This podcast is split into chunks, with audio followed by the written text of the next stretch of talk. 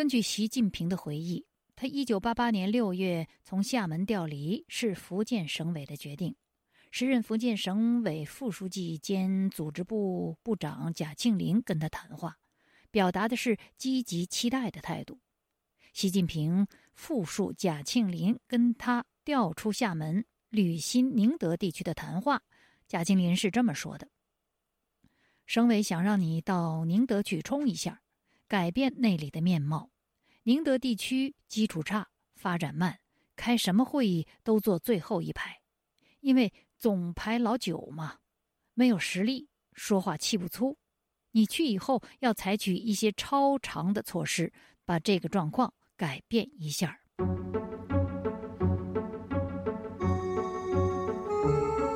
常识，非常识，北冥非常识。本台二零一九年开播人文栏目《北冥非常时》。北冥非常时，消解末法社会反人性常识，彰显中西文明主流正脉。北冥非常时，通古融今，采纳典型，直取本相，接损时代。北冥非常时是个性化的麦克风，独特视角的叙事。北冥非常时，法天道接地气，豪华落尽见真纯。北冥非常时兼具信息量、思想性、知识性。华盛顿首季主持人北冥，二零一九再出发，请翻墙搜索关键词“北冥非常时”。自由亚洲电台，北冥非常时，始皇帝毛主的习，习近平的权力录。各位听众朋友，我是北冥。习近平自己解释，当年省委调动他的原因是，因为他在厦门任了三年副市长，其中后一段时间负责常务工作，在改革开放和推动特区建设方面做了一些工作。省委看到我在厦门有一些开拓精神，也有一些这方面的经验。那么这样看来呢，习近平被调宁德是委以重任了。不过，习近平关于自己调离厦门的原因的这段自述，与民间的看法有截然的不同。我们知道，福建民间有人网上撰文，认为习近平之调离厦门，是因为他人大选举当中票数没有过半。虽然民间是这么看的，但是我并不认为习近平同志上述他自己的描述不真实。不过，他的。这段自述当中有一句话，为福建人的相反的观点提供了某种证据。福建人的观点，我们在上一集介绍过。习近平调离厦门时，他不是普通的副市长，而是常务副市长。福建的知情人说，这是因为他有太子党的背景，所以在一九八八年前后，他被委任了这个职务。我们看到，在习近平的上述回忆中，他表示他在厦门后一段时间负责常务工作。这个负责常务工作的后一段时间，正好与前述福建知情人所指出的习近平被直接任命为厦门常务副市长的信息相吻合。时间上，一九八八年确是习近平在厦门任职的。最后半年，在任职上，他负责常务工作，无疑那就是常务副市长的工作。由此，不仅可以在某种程度上来确认福建知情人的相关的报道，也顺带推出了一个进一步的疑问。这个疑问就是：如果习近平升任厦门常务副市长是经由人大选举。而不是福建知情人所说的直接委任，那么为什么半年之后就把他匆匆的调离了呢？究竟是因为宁德地委急需他这样的人才，就像他自己自述的那样，还是因为他的政绩平平？就如同在这之前，在这个节目的第八集和第九集所揭示的那样。北明认为二者兼有。消极的一面是他确实没做出什么成绩，人大选举票数没有过半，继续在厦门工作比较尴尬。但积极的一面呢，是省委希望借这个机会调他到艰困的地方去，打开局面。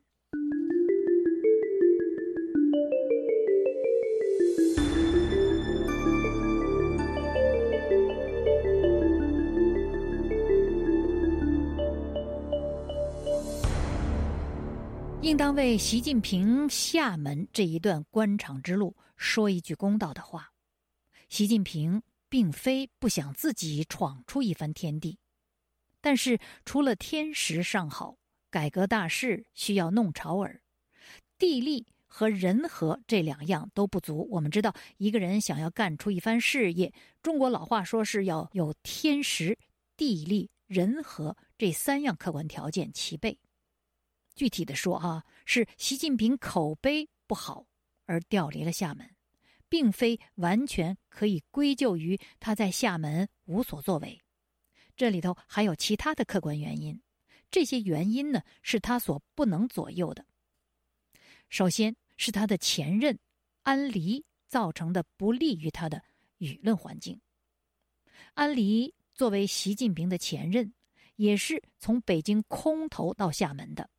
也是太子党，也是委任到厦门就任的，但是安黎似乎无意开创一番政治事业，或者他开创的方式比较特别，因为他言行显示出高干子弟的派头。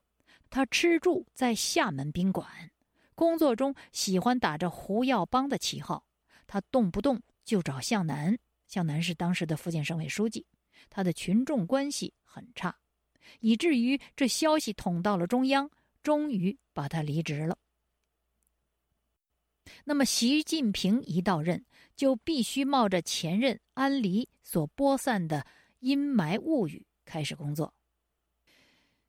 这对于习近平来说是一个非常不利的客观存在。福建民间有人在网上撰文说。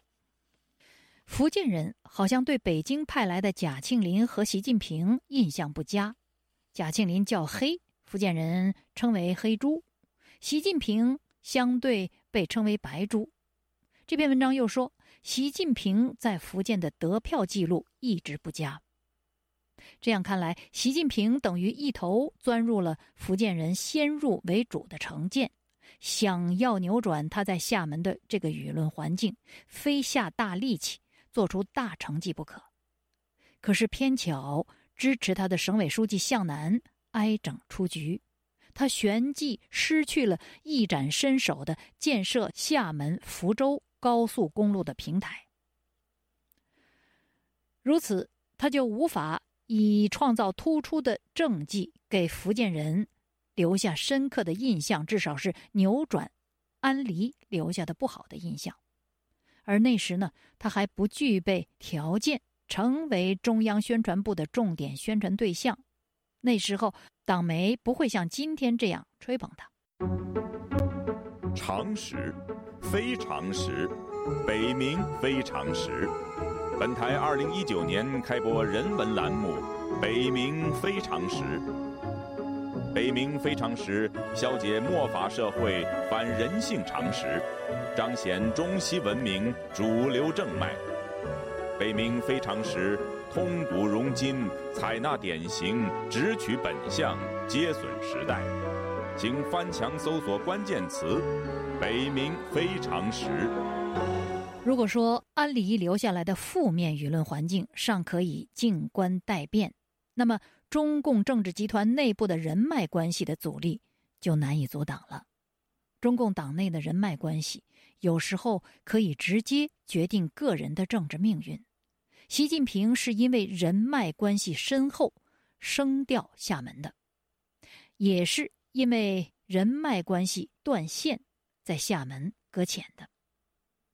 早前我指出过，福建的第一把手，习近平的政治前辈和工作支持者。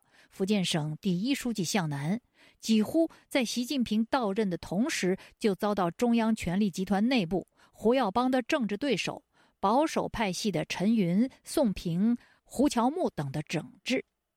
他们借助所谓“江南假药案”，把事端从一个村子升级为晋江，把农民专业户用白木耳和白糖制作的假感冒冲剂升级为假药，利用媒体制造舆论，无视向南积极主动、严肃的处理态度和处理方式。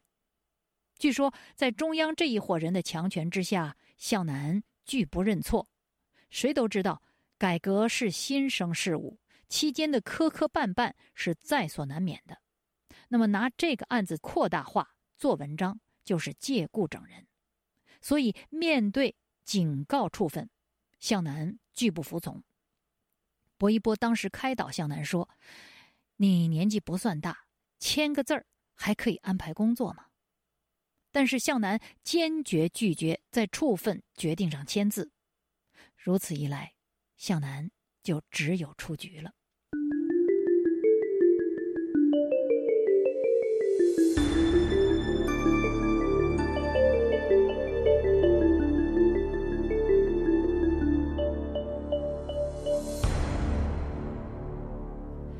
习近平本来受向南的重视，他一到厦门到任就被召见、被谈话。并准备在建设福建厦门交通方面出大力，但是这个机会昙花一现，随着向南的离职，立即就消解了。怎么消解的呢？我们看，接替向南福建省委书记职务的是陈光义。陈光义是宋平的部下，宋平是向南的政治对手，这个人际关系链。导致习近平厦门履新的负面结果是毋庸置疑的，也是在那个时期，习仲勋离开了中共中央书记处。习仲勋我们都知道是习近平的父亲，而改革派胡耀邦在中央失势，被迫辞去了中共中央总书记的职务。在中央的老人帮里，宋平人脉线上的福建省委新书记陈光义。不喜欢习近平。据悉，他后来甚至以习近平请向南为自己的书作序为由，向中央秘密指控习近平丧失政治原则。所以，我们看习近平在厦门的政治隐患，当时是可想而知的。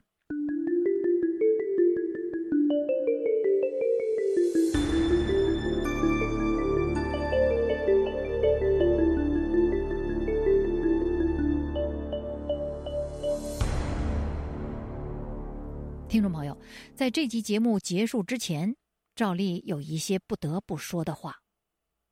武汉新型冠状病毒个案发生的时间是二零一九年十二月八日，那是去年。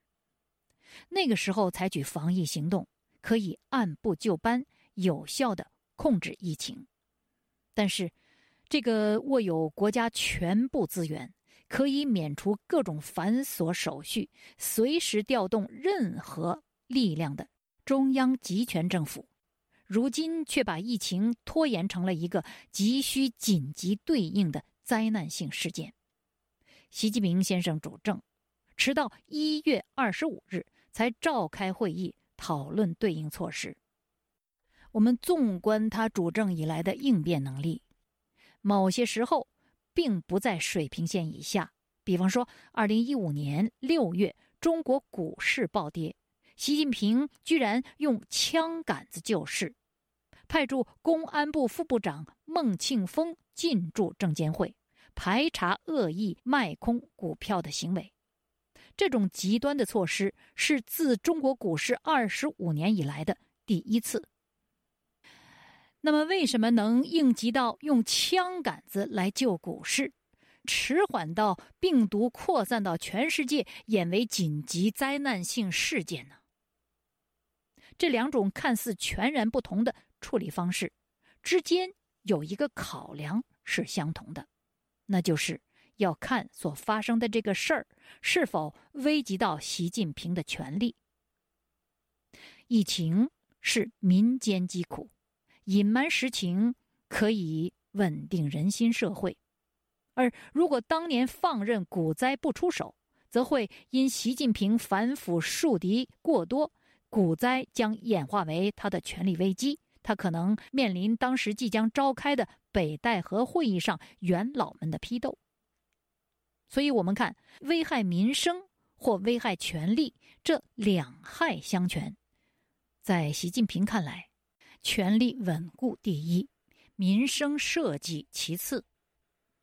这是一种权力至上的治国方略和标准。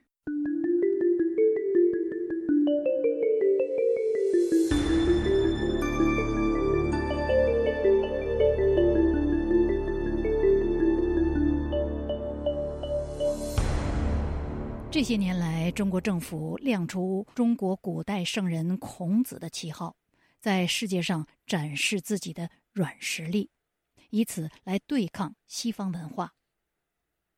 那么，孔子关于为政之道，他的训诫有一则是：“古之为政，爱人为大。爱是亲爱的爱，人是人类的人。古代的政治以爱人为最大的要务。”那么孟子的训诫呢，就更加尖锐一些。他说：“不仁而在高位，是播恶于众也。”他说的人是仁义的人，不仁不义而居于高位，就会把他的罪恶传播给民众。所以孟子的结论是：是以为仁者宜在高位，只有仁义的人合适在权位的高处从政。武汉的病毒，全国泛滥。全球危机，这是本世纪目前的第一大灾难。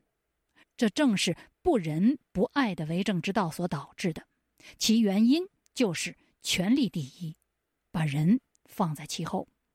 我们且不说向西方学习自由民主，习近平同志连本国在世界上到处传扬的两千五百年前的传统都不能继承。当然，在这里我们还必须说明的是，权力第一的这种政治原则不独当代中国有，全世界全人类只要是极权主义国家都一样。这里是自由亚洲电台北冥非常时，非常的非，非常的长，常识的史，我是这个节目的撰稿主持制作人北冥。